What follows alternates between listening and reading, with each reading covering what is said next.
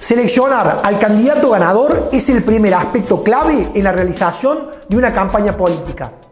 Esta decisión es un proceso de cinco pasos claves. Primero, pensar en seleccionar un candidato ganador.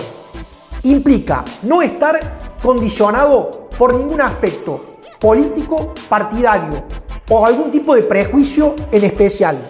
Acá el objetivo es tener la mente abierta para encontrar al candidato con mayores chances de afrontar una campaña con resultados positivos.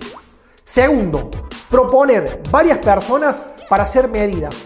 Implica hacer un listado abarcativo de potenciales candidatos políticos y no políticos. Número 3. Medir la imagen negativa y positiva de las personas propuestas fundamentalmente un candidato que no tenga imagen negativa de arranque. Punto número 4. Estudiar la variable crítica del contexto electoral, de la elección en especial.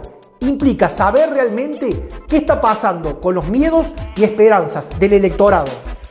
Punto número 5. Seleccionar al candidato que menor imagen negativa tenga y que su perfil represente mejor la variable crítica del contexto electoral que se desea modificar a partir del potencial posicionamiento del candidato para hacer crecer así su imagen positiva. Siguiendo estos cinco pasos, vamos a tener más chances de poder seleccionar de una manera más científica el candidato ganador. Seguilo y aumenta las chances de tener un candidato con más posibilidades de ganar una elección.